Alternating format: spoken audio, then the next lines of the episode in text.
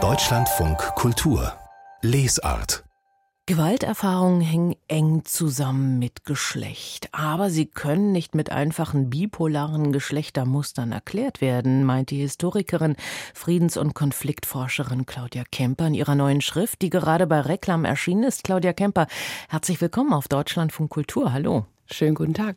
Warum macht es für Sie überhaupt Sinn, sich den Zusammenhang zwischen Gewalterfahrung und Geschlechterordnung anzuschauen? Welche Fragen lassen sich daran festmachen? Beides sind ziemlich elementare Zustände des menschlichen Daseins. Und es liegt für mich auf der Hand, beziehungsweise in der Forschung auch, dass das eng zusammenhängt, diese elementaren Zustände. Gewalt ist etwas, das immer eine Möglichkeit ist, unsere Erfahrung. Gewalt gehört zu unserem Leben leider dazu, auch wenn wir sie versuchen zu verbannen und die Dasein in irgendeiner Form als Geschlechtskörper oder in einer Geschlechtsidentität ist auch etwas, das ganz zentral unser Leben bestimmt und das beides miteinander zusammenhängt, ist etwas, das wir uns genauer angucken sollten. Mhm. Und geballt können wir das sicherlich in Krisensituationen und Konflikten dieser Welt tun. Und in allen Konflikten dieser Welt sehen wir ja vor allem männliches Personal, vor allem im Militär, auch in Ländern, in denen weibliche Rekrutinnen schon lange zugelassen sind. Welche Relevanz entfaltet denn die Kategorie Geschlecht in einem Krieg? Das ist ein ganz zentraler Moment, den wir in allen Kriegen und Gewaltkonflikten beobachten können. Immer schon ist das ein ganz zentrales Element, aber natürlich in dem Moment, wo wir noch näher drankommen an die Kriege, durch Medien, durch Fotografien, durch Übertragung, wird es noch offensichtlicher, weil in dem Moment dann natürlich die Inszenierung von Geschlecht nochmal eine besondere Bedeutung bekommt. Es ist eine Tatsache, dass die meisten Armeen dieser Welt mit männlichem Personal besetzt sind. Es ist immer noch eine Normalität, dass Männer als Soldaten einberufen werden und Frauen eher in der Minderheit sind. Aber tatsächlich gibt es einige Armeen, in denen es eben viele Frauen gibt, die dienen und auch in Kampfeinsätzen dienen. Wenn es dann aber hart auf hart kommt, sage ich mal so zugespitzt, und die Kriegssituation tritt ein, der Gewaltkonflikt, dann sind es dann doch immer die männlichen Soldaten beziehungsweise höherrangigen Personen, die dann das Geschehen bestimmen. Und das hat wiederum etwas damit zu tun, wie eine Gesellschaft insgesamt mit Geschlecht umgeht. Mhm. Und darauf kommen wir gleich nochmal zu sprechen. Vorher vielleicht noch, in diesem Moment also wird Gewalt mehr oder weniger alleine im starken Maße von Männern ausgeübt, überwiegend von Frauen erfahren, auch erlitten. Und dafür gibt es inzwischen auch ein Bewusstsein. Welche Entwicklungen lassen sich dabei feststellen in den letzten Jahren und Jahrzehnten? Hat sich da was verändert? Ja, natürlich hat sich da was verändert. Also die Tatsache, dass die Malträtierung von Frauenkörpern eine kalkulierte Kriegswaffe ist, ist schon seit einigen Jahrzehnten auf der politischen Agenda angekommen und wird da auch berücksichtigt. Da sind vor allen Dingen die 1990er Jahre sehr einschneidend gewesen, als sich die Genozide in Ruanda und die Morde in den Bürgerkriegen in dem ehemaligen Jugoslawien einfach nicht mehr ignorieren ließen, dass da vor allen Dingen die sexualisierte Gewalt eine wichtige Rolle gespielt hat und dass diese dann auch geahndet werden konnte vor internationalen Strafgerichtshöfen, die dafür einberufen worden sind, das ist eine ganz wichtige Errungenschaft gewesen, die äh, bis heute zu es überhaupt erst möglich macht, diese Art von Gewalt, sexualisierte Gewalt, als Kriegsverbrechen zu ahnden und äh, sichtbar zu machen. Mhm, aber offenbar nicht mit dem Effekt, dass es weniger geworden ist, oder? Offenbar nicht. Das ist etwas, mit dem wir uns eben jetzt sehr dringend beschäftigen müssen. Denn natürlich steckte hinter der Annahme, dass, beziehungsweise hinter dem Plan, die sexualisierte Gewalt zu einem Kriegsverbrechen zu machen und damit auch verfolgbar zu machen, steckte die Idee, dass sie dadurch auch noch stärker delegitimiert wird und deswegen auch unterlassen wird, so wie das bei anderen Verbrechen ist, der Abschreckungsfaktor. Mhm. Aber offensichtlich tritt das ja nicht ein, sondern vielleicht sogar im Gegenteil. Wir haben keine Zahlen darüber, ob sich das jetzt quantitativ verändert hat. Aber wir können beobachten, dass sich die Qualität doch nochmal verändert hat, dass die ganz offensive Inszenierung von sexualisierter Gewalt noch eine viel stärkere Rolle spielt als jemals zuvor. Das hat natürlich was mit der Medienpräsenz zu tun, das hat aber auch etwas damit zu tun, dass die Erfahrung offensichtlich bei den Tätern die ist, dass sie sehr effektiv ist, diese Waffe. Sie stellen sich nun auch die Frage, welche Bedeutung Militär und kriegerische Gewalt langfristig für Geschlechterordnungen in Gesellschaften haben. Was lässt sich dazu beobachten? Lange Zeit, vielleicht ist es auch heute noch so in einigen Teilen, wird unterschieden zwischen einerseits Krieg und Frieden. Frieden und Krieg natürlich in Anführungszeichen, weil sich das oft gar nicht so fein säuberlich trennen lässt und da auch unterschiedliche Vorstellungen von herrschen. Aber da wird dann eben so unterschieden und das eine passiert in den Momenten und das andere ist etwas anderes, genauso wie unterschieden wird zwischen militärischen Apparaten und der Zivilgesellschaft. Und wir können aber immer stärker beobachten und es gibt auch immer mehr Erfahrungswerte dazu und auch Forschung dazu, dass es einen engen Zusammenhang gibt zwischen der Geschlechterungerechtigkeit in einer zivilen Gesellschaft oder sage ich mal in Friedenszeiten einer Gesellschaft zu dem, was dann eben in Kriegszeiten passiert.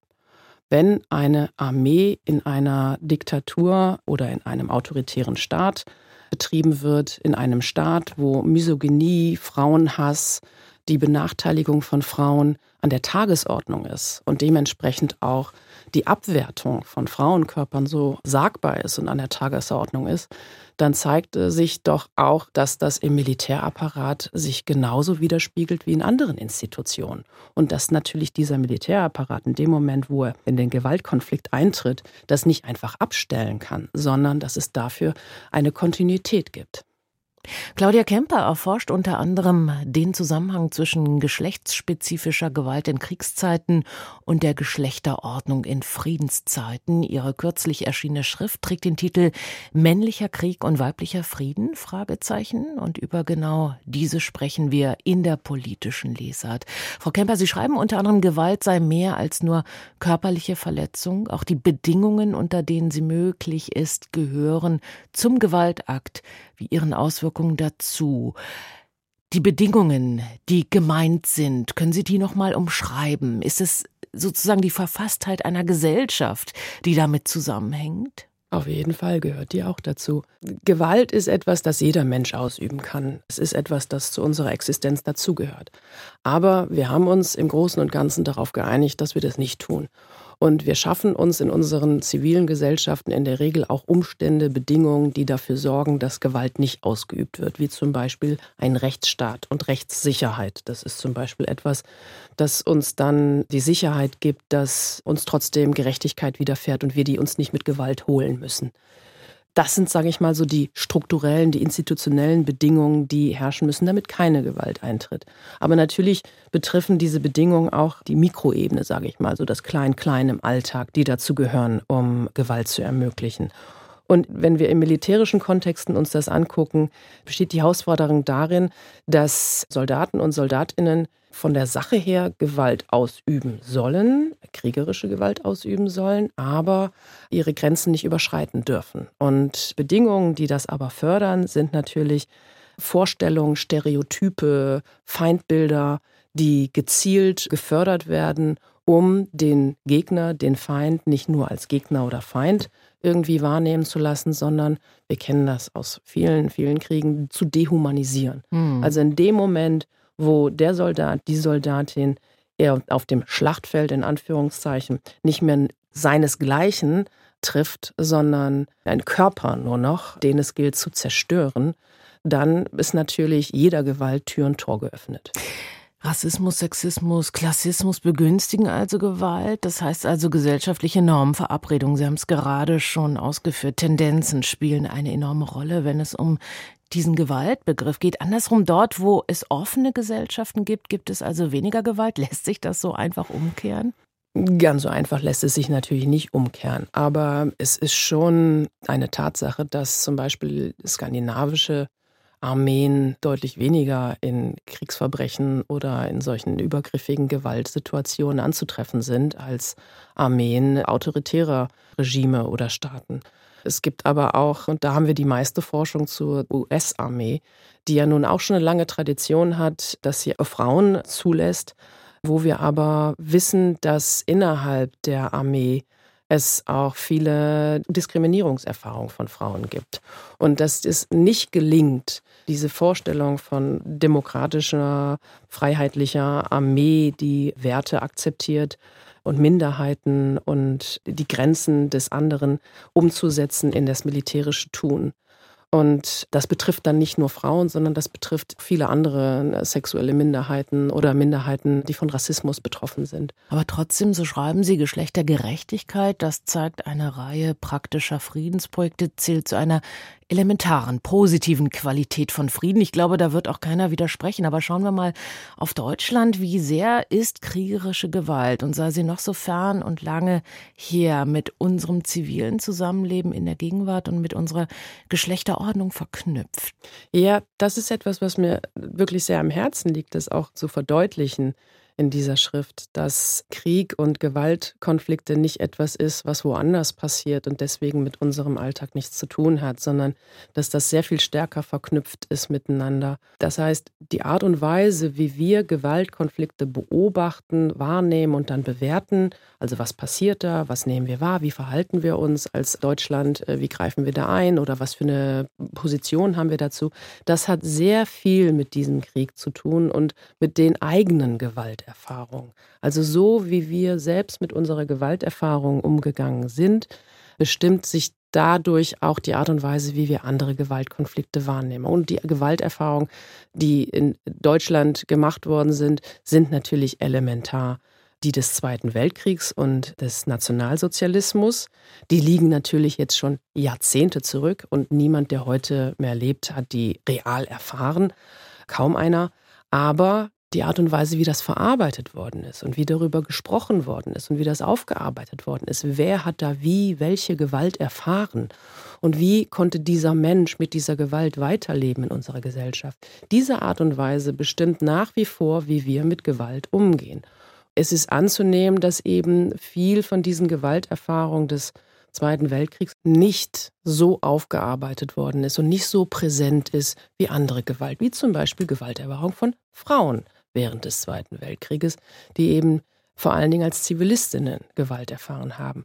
Gewalterfahrungen von Jüdinnen und Juden während des Zweiten Weltkriegs, sowohl in Deutschland als auch außerhalb von Deutschland.